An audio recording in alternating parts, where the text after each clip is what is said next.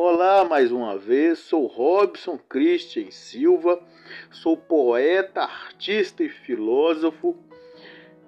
Agora no dicionário Denis Ruisman, falar de mais um filósofo que influenciou Atenas, o mundo grego e até os dias de hoje, o Ocidente nos dias de hoje.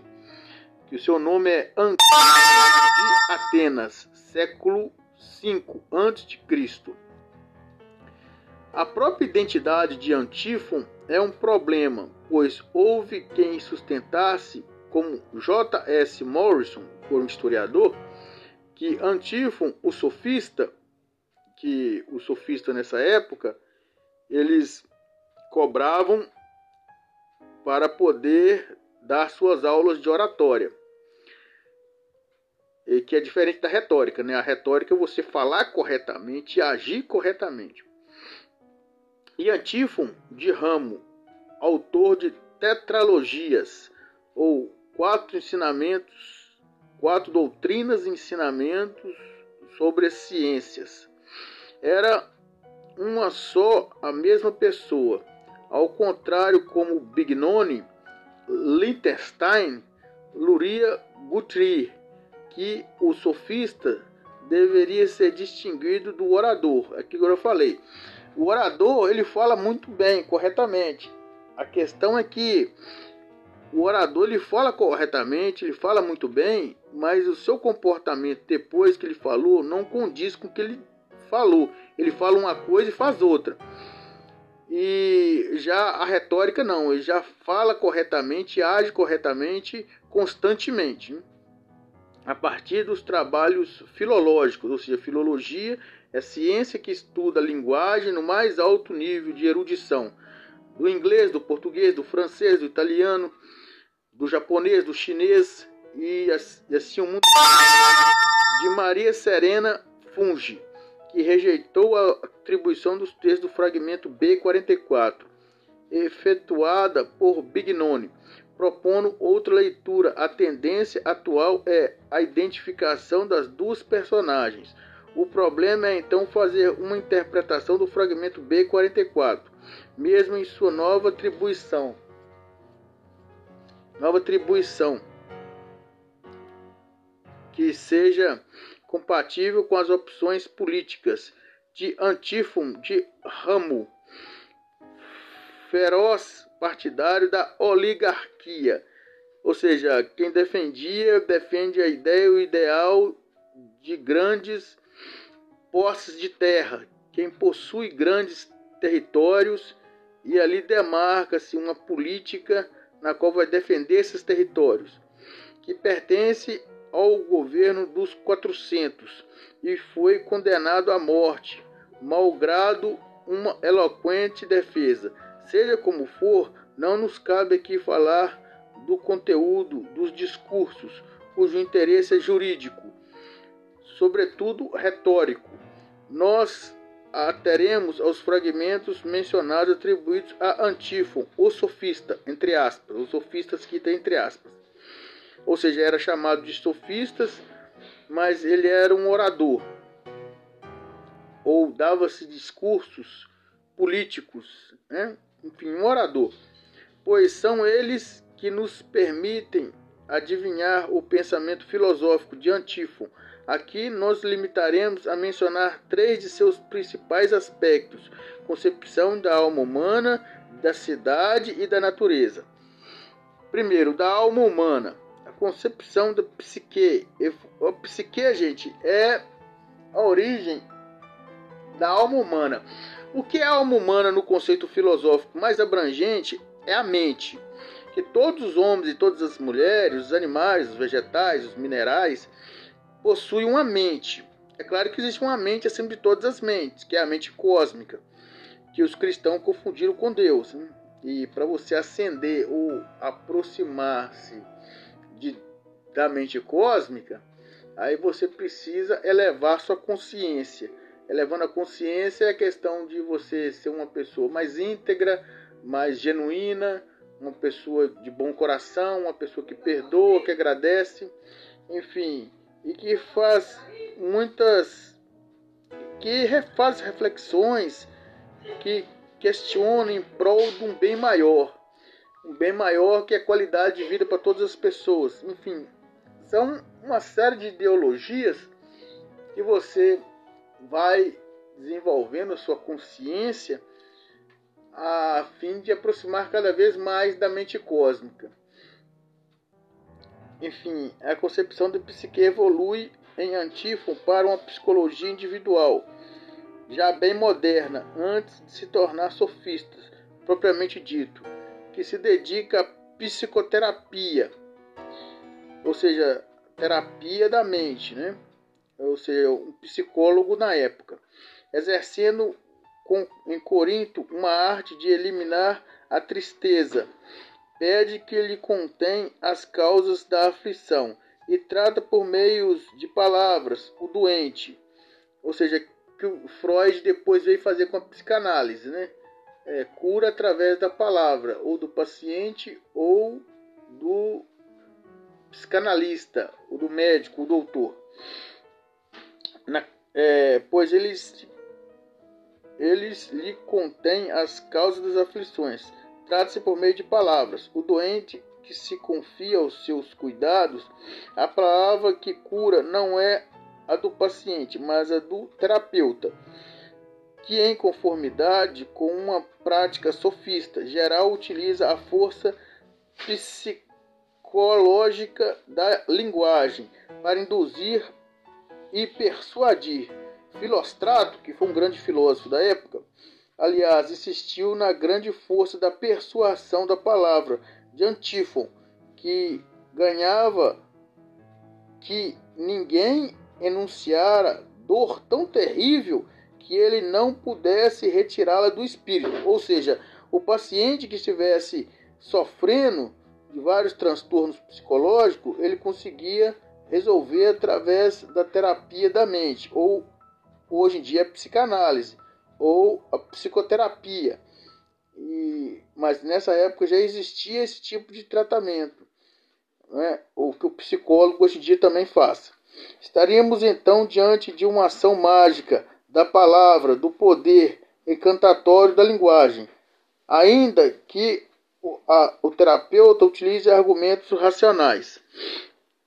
Mas Antífon exerce também em outra arte a da interpretação dos sonhos que foi também uma grande obra de Freud, né? a interpretação dos sonhos.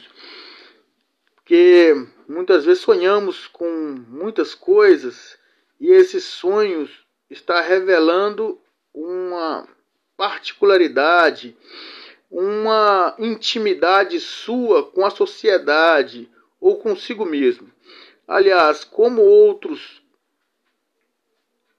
onócritas da antiguidade, Aristar Aristandro, por exemplo, celebrar e interpretar o sonho de Alexandre diante de Tiro. Tiro foi um, um rei, um imperador, né, na Macedônia na época. E, enfim, é, teve um governo até próspero diante dos conceitos da época, né? que nessa época tinha muitas guerras, muitos conflitos. Só Cícero, que foi também grande filósofo, nos dá algumas informações sobre o método de interpretação seguido por Antífon. Esse rejeitava a chamada interpretação natural, entre aspas, que consistia em interpretar o significado de um sonho pela analogia, ou seja, comparação né, de um sonho com outro sonho, ou do sonho com a realidade, ou de um sonho com a perspectiva de futuro e por aí vai. Como seu conteúdo manifesto adota, ao contrário, a interpretação erudita, ou seja, interpreta uma linguagem de alto nível para corresponder com o que o sonho pode dizer, ou artificiosa, ou seja, uma interpretação que tem artifícios eruditos e nesses artifícios eruditos tem uma resposta que corresponde com a dor e aflição do paciente e correspondendo com a dor e aflição do paciente, resolve-se o problema do paciente, que é mais sutil e já distingue implicitamente conteúdo manifesto e conteúdo latente. Um homem que deve participar da corrida de carros de Jogos Olímpicos sonha que está conduzindo o carro, puxando por quatro cavalos. Um primeiro intérprete partidário do chamado método natural promete-lhe a vitória. Antífon, ao contrário, anuncia a derrota. Não entendes que há quatro correndo à tua frente? Um quarto concorrente sonha que é águia, prometendo-lhe que a vitória. Antífon, ao contrário, lhe vê o sonho como uma promessa de derrota, porque sendo a águia um animal de rapina que persegue os outros pássaros, corre atrás de sua presa e esta está sempre atrás. Ou seja, como pode uma ave de rapina, ou seja, uma águia, que fica atrás das outras presas, está à frente das próprias presas, sendo que ele está atrás das presas. Isso quer dizer que numa corrida, essa, esse atleta ou esse competidor está perdendo, não está ganhando. É. Aí vem falando Cícero, enfim, terceiro exemplo da mulher que deseja ter um filho e que não sabe se está grávida. Sonhava que seu sexo está lacrado. Consulta um intérprete que lhe diz que não está grávida, porque, segundo seu sonho, ela não pode conceber. Para Antifo, ao contrário, ela está grávida, pois ninguém tem o costume de lacrar o vazio. Ou seja, não tem como impedir uma gravidez. Se ela tiver que acontecer, vai acontecer. Se ela não tiver que acontecer, não acontece. Ou seja, um processo natural que da engravidez, nove meses de gestação, até chegar na maternidade nascer o bebezinho. Aí vem a segundo, a cidade. Antífon coloca os problemas da política a partir de uma oposição radical entre natureza e lei, entre physis e nomos. A lei é essencialmente repre repressiva. O que está querendo dizer aqui sobre a physis? Nessa época, a physis era os cinco elementos da natureza: terra, ar, água, fogo e éter. Ou seja, os elementos naturais e abundantes na qual acreditava-se que esses elementos eles sustentavam o planeta Terra. E tem outro mito também, o mito do Atlas, né? que carregava a Terra nas costas, por isso que a Terra girava. É lógico que isso é um conceito mitológico, porque não sabia por que, que a Terra tinha o processo de rotação e translação. E a mitologia vem explicando que Atlas ele carregou a Terra nas costas com uma missão de que Zeus lhe concedeu de carregar a Terra eternamente nas costas. Por isso que a Terra está girando. Só que isso é um conceito mitológico, não é um conceito científico. A Terra gira e ro a Terra gira em processo de rotação e translação, mas por uma questão de magnetismo, né? Ou seja, os planetas estão os planetas são vivos e os planetas têm consciência e os planetas também têm um magnetismo de que um atrai ao outro até certo ponto. E existe uma harmonia nesses planetas. Que, no meu conceito, quem controla essa harmonia entre os planetas é a mente cósmica. Então, é, vamos falar agora sobre a cidade, na qual Antífon fala sobre as leis da cidade. Antífon coloca o problema político a partir de uma oposição radical entre natureza e lei, entre physis e nomos.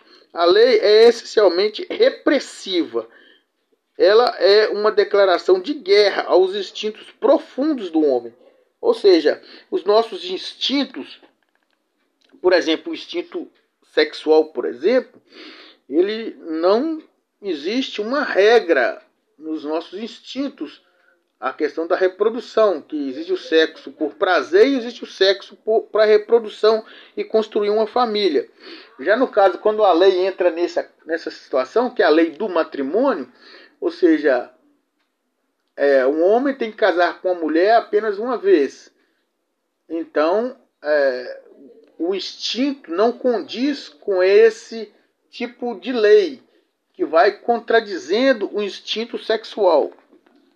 que, ou seja, aquilo que eu já falei, existe o sexo para reprodução e o sexo para o prazer. O sexo para reprodução é mais condizente com a construção de uma família e que é fundamental para a sociedade, é fundamental para a família humana. Que eu entendo que os seres humanos deveriam entender uns aos outros como uma espécie de uma família. Porque as pessoas, quando enxergam a sua família, eles sempre procuram fazer de tudo para ajudar. Quando é uma pessoa desconhecida, é, procura fazer vista grossa ou fingir de conta que o problema não é seu. Enfim, todos nós somos assim, uma espécie de barganha você ajuda as pessoas e as pessoas te ajudam. E assim caminha a humanidade eternamente, ou eterna enquanto viver a família humana. A maioria dos decretos, juntos segundo a lei, são baixados para abrir a guerra à natureza. Ou seja, a natureza diz uma coisa e a lei diz outra. Portanto, por isso, é isso que está querendo dizer que a lei ela vem contra a natureza dos seres humanos. Porque existe a natureza humana e a condição humana. A condição humana que volta para a natureza humana e a natureza humana que volta para a condição humana. Como se fosse uma espécie de ciclo. Né? A lei encerra nos mínimos detalhes a existência do homem, não só impedindo que ele agia segundo sua vontade, mas também atando-lhe pensamentos e sentimentos e tal modo que destrói toda a sua liberdade. Existe também uma frase em relação à liberdade também que Foucault fala que o homem está condenado à liberdade, né? ou seja, a liberdade ela tem consequências, ela tem responsabilidades, ela tem é, o que você deve e não deve fazer. Na verdade, as pessoas deveria ter uma consciência nos dias de hoje, ou a maioria das pessoas, principalmente pelo tanto de informação que existe no YouTube e na internet, um tipo de consciência social que deveria ser. Você deveria saber o que você pode fazer em sociedade e, e sabendo o que você deve fazer em sociedade, pode fazer em sociedade, você recebe seus benefícios. E você deveria saber também o que você não pode fazer em sociedade porque aí vem os malefícios, os prejuízos e, enfim, deveríamos ter uma espécie de uma consciência do planeta Terra, uma consciência humanitária, na qual deveríamos saber o que podemos e devemos fazer e aquilo que não deveríamos fazer e a consequência trágica de que, daquilo que não devemos fazer. Aí ele está explicando sobre a lei e a liberdade. A natureza, assim, garrotada, sufoca e atrofia. Antífo não critica a lei. O fato de ser o fato de ser unicamente negativa e de se expressar proibições. Reconhece que lhe acontece positivo, mas suas prescrições não são nefastas. Quando há interações, pois ambas têm o mesmo objetivo, expulsar o natural. Antífon escreve então: as ações que lhe repudiam para os homens são pouco afetadas, apropriadas à natureza, quando aquelas quais elas os impelem ou, ou seja, aquelas que os impedem. Mas por que é preciso preservar a natureza e respeitá-la em vez de reprimi-la? É, aí é um conceito antigo querendo dizer que a conservação da natureza, você vê no caso a conservação do meio ambiente, é fundamental ter uma lei ambiental para preservar o nosso meio ambiente, porque a história do Brasil e a história de outros países, vem um conceito, infelizmente, da depredação, de você ter que consumir, consumir, consumir, e sem ter a consciência de que você precisa também preservar. Então, a lei, por exemplo, do meio ambiente, ela é fundamental, porque se todo mundo for consumir, consumir, consumir, nós estamos comendo o planeta Terra de, de uma forma que vai chegar uma época do Mad Max, por exemplo. Só vai ter desertos, áreas nefastos, guerra e destruição. Então é necessário ter sim a lei de conservação do meio ambiente, a lei de conservação dos patrimônios públicos, a lei de conservação do, da, das bibliotecas, das escolas, das universidades, eh, dos livros, eh, das academias, dos laboratórios científicos, enfim, tem que ter sim a lei para conservar aquilo que é de melhor que os seres humanos já conseguiu produzir dentro da arquitetura, dentro da engenharia, dentro das descobertas, tantas descobertas científicas, tantas inovações científicas. Então, é, tem que ter o conceito de preservação. Sempre temos que ter o conceito de preservação, ao invés de só consumir sem nenhum tipo de responsabilidade. Porque é isso que, infelizmente, a história do Brasil deixou para quem é os governantes de hoje em dia, é, infelizmente, esse tipo de, de mentalidade Ó, nós podemos consumir à vontade, porque vai chegar uma hora que o próprio povo vai consertar isso. Mas e chegar uma hora que, por exemplo, foi irreversível?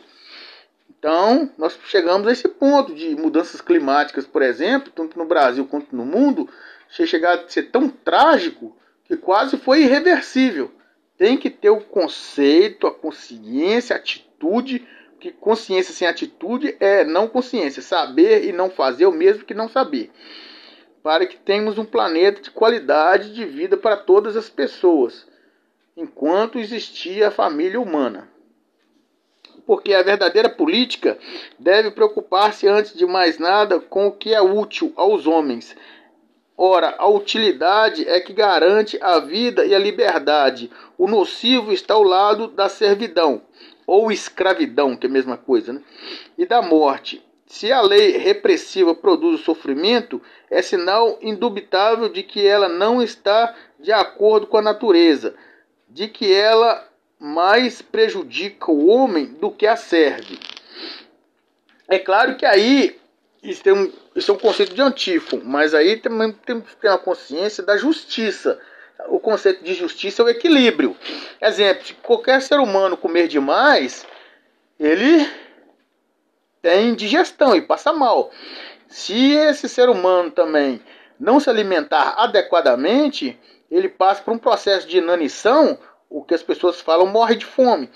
Então, o conceito de justiça é, é aquilo que Hipócrates dizia, que o, a, melhor, a maior verdade na medicina é o equilíbrio. O equilíbrio é que garante a melhor condição humana para todas as pessoas em todas as épocas. A oposição entre natureza e a lei parcialmente semelhante que existe entre a natureza e a arte, segundo Aristóteles. Em física, cita um exemplo tomado por Antífon para mostrar a superioridade da natureza sobre a arte e da matéria sem estrutura, sobre a forma dada pela fabricação.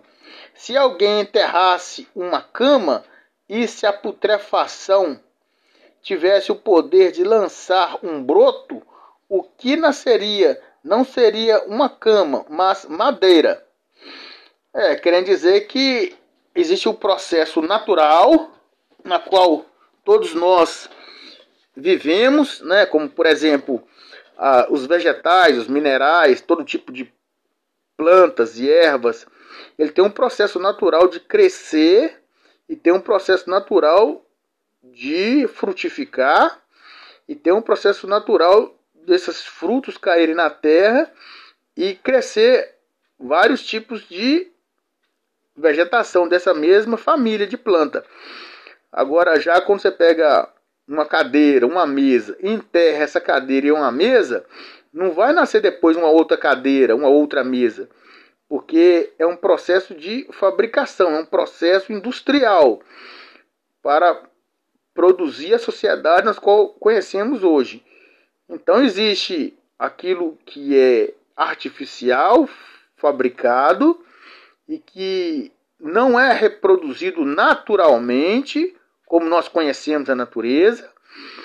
Então existe um processo de reprodução de fábrica, de indústria, e tem um processo de reprodução dos vegetais, como os vegetais são e como nós conhecemos a natureza, como a própria natureza é. O nomos, como a cama, é seu modo produto da arte humana. Tem o caráter artificial de tudo que fabricado é apenas convenção e não tem solidez. A permanência obstinada e a invencibilidade da natureza é por isso que não se obtém obediência à lei, ao passo que os mandamentos da natureza são invioláveis. É, por exemplo, a lei da gravidade, né? Se você concorda ou discorda do seu professor, do mestre, ou seja, quem for, a gravidade sempre vai continuar é, fazendo um, uma espécie de magnetismo que tem na Terra, né? Massa maior atrai massa menor. Então, se você pular de um prédio, vai cair, ou cai de paraquedas, ou cai de asa delta, ou cai, infelizmente, morre. Então, enfim, é, o processo natural, como ele é, como por exemplo, o, o crescimento das árvores, frutos vegetais, né? O crescimento da, da vegetação.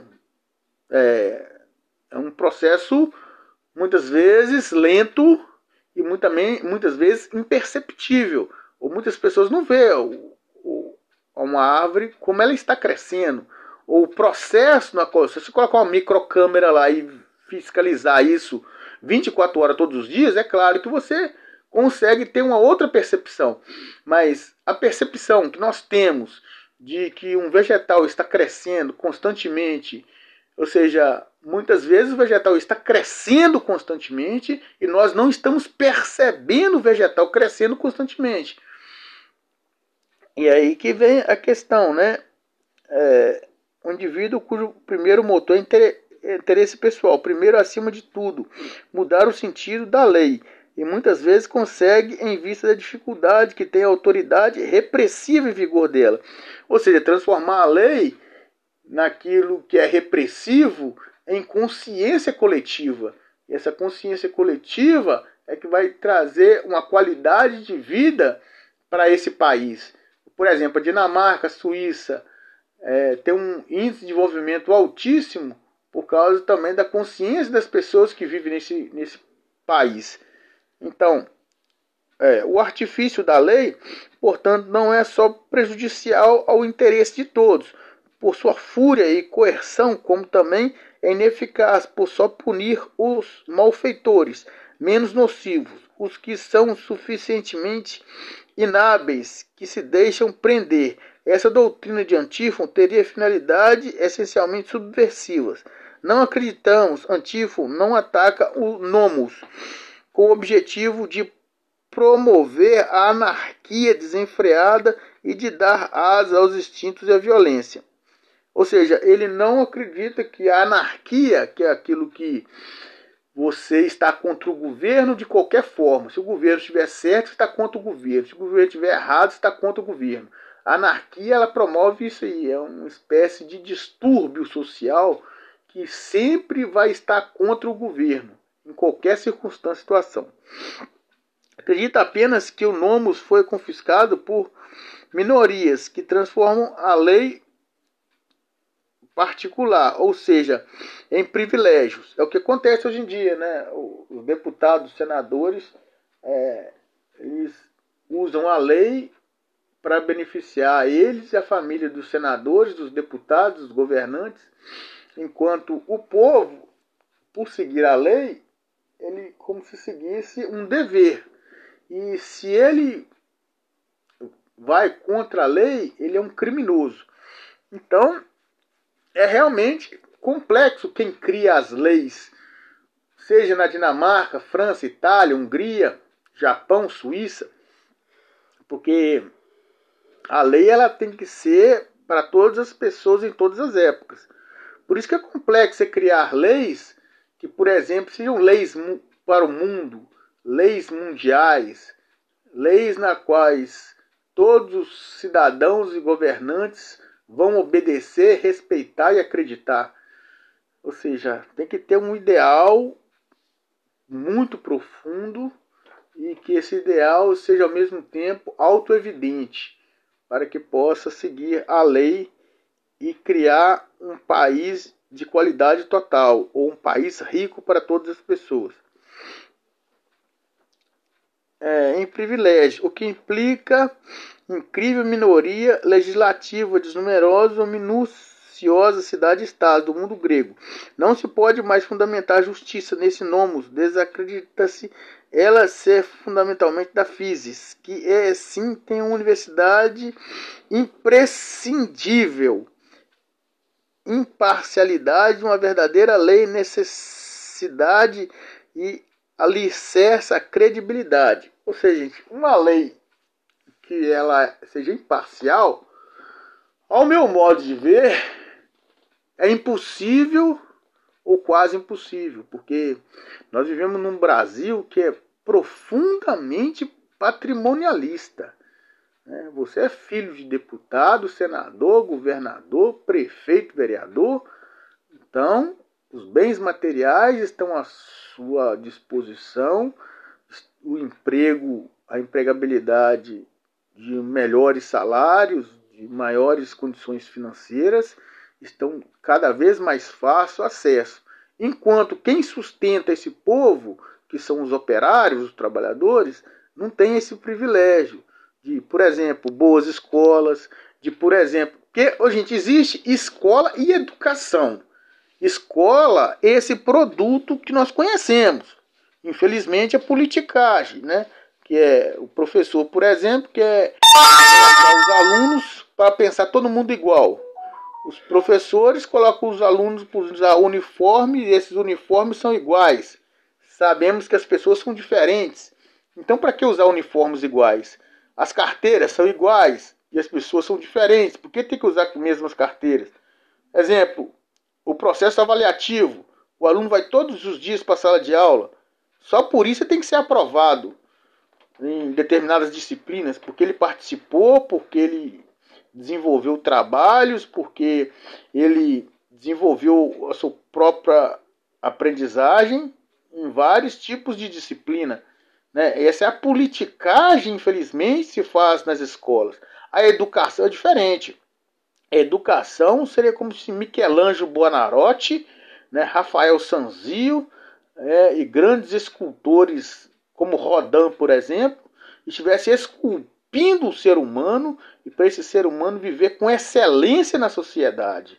Ou seja, ele é um bom cidadão, ele é um bom pai, ele é um bom filho, ele é um bom profissional, um excelente profissional. Ele, e nessa excelência ele vai tendo cargos cada vez maiores e também tendo mais responsabilidades. Enfim, isso aí é um processo de esculpir o ser humano. Esse ser humano principalmente tem um bom coração, principalmente perdoa as pessoas, principalmente agradece tudo de bom que tem na sua vida e faz orações todos os dias de gratidão. Enfim, que na minha opinião a base cristã é perdão e gratidão.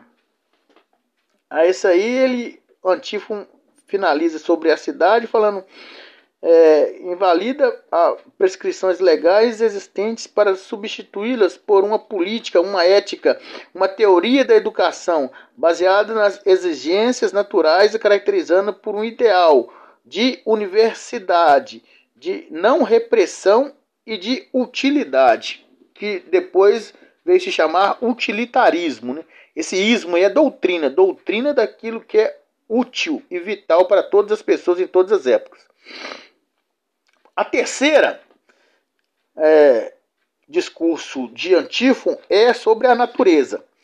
Segundo Undestein, a obra de Antífon comportava uma parte crítica. Essa crítica era dirigida contra Gorgias. Gorgias, nessa época, foi um sofista. Ou seja, ele ensinava discursos e cobrava por ensinar esses discursos o sobre o não ser desse último mostra que uma vez que o não ser é o não ser, o não ser é tanto quanto ser. Ou seja, o que está querendo dizer aqui é o seguinte: o vazio. Dentro do vazio existe infinitas formas de vida. infinitas partículas, infinitos átomos, infinitas moléculas. Então, o vazio não é vazio. O vazio sempre existe muita vida dentro desse próprio vazio. É vazio enquanto você não conhece a vida que existe dentro desse próprio vazio. Por isso que o vazio ele é ontológico, é estudo do ser enquanto ser. Ou seja, existem muitos seres vivos, no, por exemplo, o vácuo quântico. Existe bilhões de trilhões de vida dentro do vácuo, vácuo quântico. Ah, mas eu não consigo perceber vida nenhuma. Sim, mas são as suas percepções que não conseguem adentrar e perceber a vida como ela é, na sua grandeza, plenitude e qualidade. Ora, se o não ser pode dizer inversamente que o ser é não ser e que o ser não é, Gorgias prosseguindo mostrando que ele mesmo, que o ser, seja ele, é incognoscível, que eu falei. Existe bilhões e trilhões de incontáveis vidas no espaço sideral e dentro do nosso corpo humano. Só que nós não percebemos. Isso quer dizer incognoscível, não é per... nós não conseguimos perceber e por não conseguir perceber, nós não conseguimos entender. Isso que quer dizer incognoscível. Antífon ataca violentamente o que as teses de Gorgias podiam conter de idealismo, restaura o alcance ontológico, a percepção e do pensamento. Mas, um lado, as coisas que são são sempre vistas e conhecidas, ao passo que, ao contrário, as que não são, não são vistas, não, não são conhecidas. Aquilo que eu falei sobre as percepções.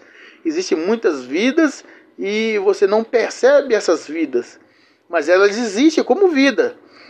E mesma coisa também as outras vidas que não percebem nós como existência, porque também não percebe a nossa existência.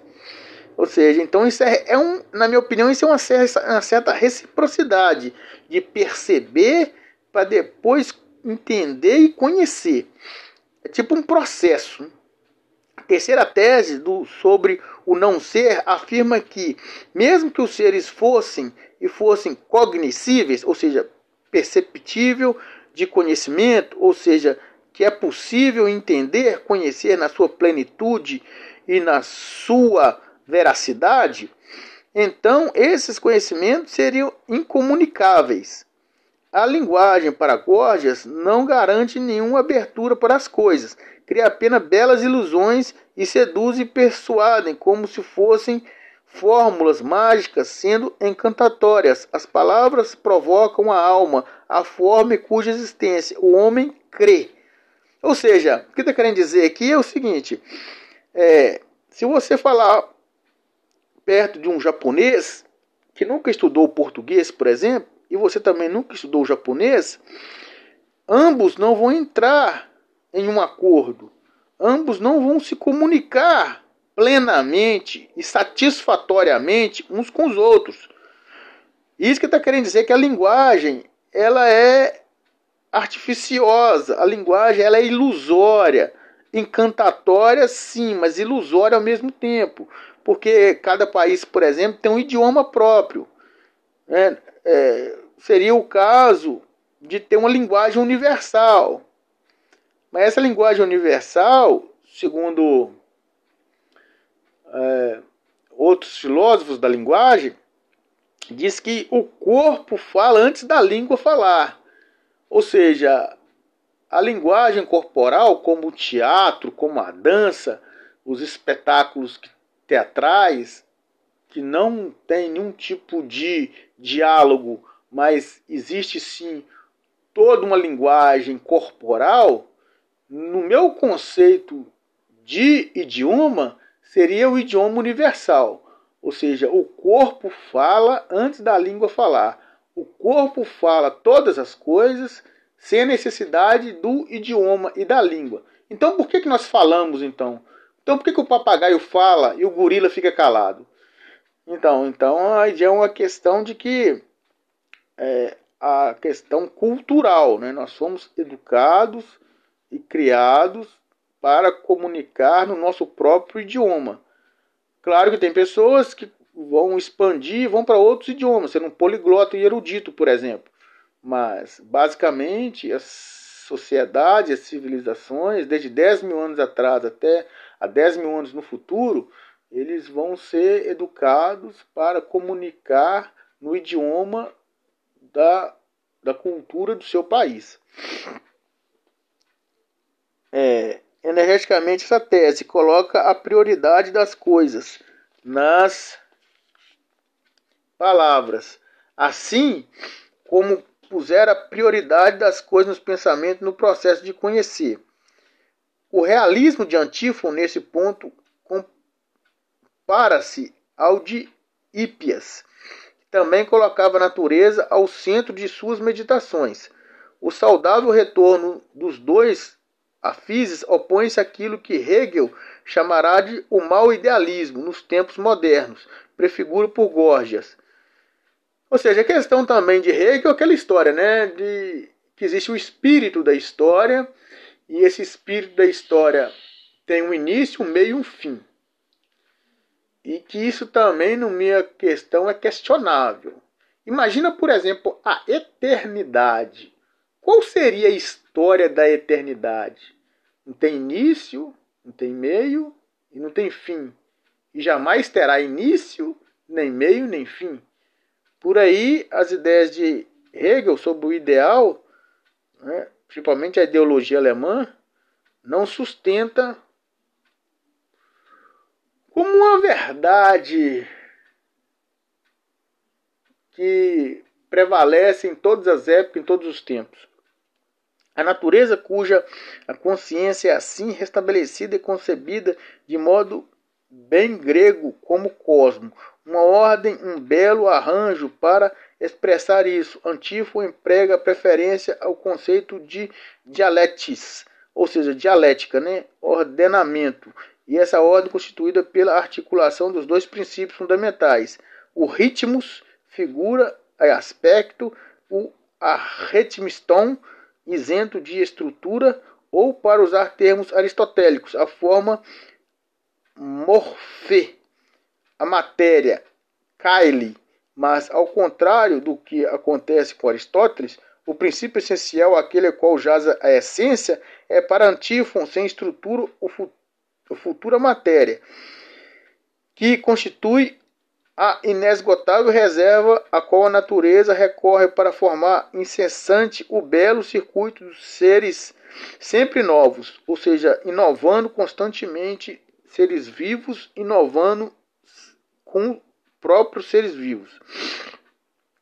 Depois reservas, ela, a natureza seria organizada tanto belos seres a natureza é, por resultado, uma interação entre superfície e fundo, e o fundo sem figura, que é mais real e imutável. Portanto, a cada instante, o universo consome o que acaba de produzir. O fundo sem o rosto retoma a si as figuras das formas. Ou seja, aquela história, né, gente, do da geometria, né, do Pitágoras, né? É, para Pitágoras, a sua consciência é que tudo no espaço sideral ou dentro do nosso próprio microcosmo existe uma geometria, existe, tudo tem forma. É, segundo Pitágoras, a, a não forma ela não existe. Considera-se inexistência né? ou incognoscível. Bem, diz Antífon introduzir antes de Plotino o conceito de vocabulário filosófico, ou seja, um vocabulário que questiona se busca a ampliação da consciência o tempo todo. Bem, gente, aqui vem final, terminando, uh, Antífon diz a seguinte frase, né? Seria esse pensamento, como disserem algumas, alguns pessimistas, não parece, pois, Antífon existente um momento de alguma forma pré-estoico? Não é pré-histórico, não, é pré-estoico. O conhecimento permite que cada um se apodere da ordem da natureza e faça dela sua própria ordem, sob superfície imutável. As formas do pensamento discernem o equilíbrio eterno do fundo, identificando-se com ele, as saboreia com o estado que está bem próximo dele, ou seja, a felicidade. Assim, claro que a felicidade, no conceito dele, é entender as três leis: o da alma, que é a psique, a cidade, que são as leis, e a natureza, é, a, as leis da natureza, como as leis da natureza sempre foram e sempre serão. Enfim, para todas as pessoas, iluminação, nirvana, pós-nirvana, todas as sortes, todas as curas, todas as saúdes, todas as felicidades, todas as riquezas, todas as proteções, em qualquer tipo de circunstância, situações, além do anos-luz infinito, dentro da história da eternidade, para manifestar excelentíssimos amores recíprocos para o bem maior. Gratidão a todas as pessoas. Robson Christian Silva.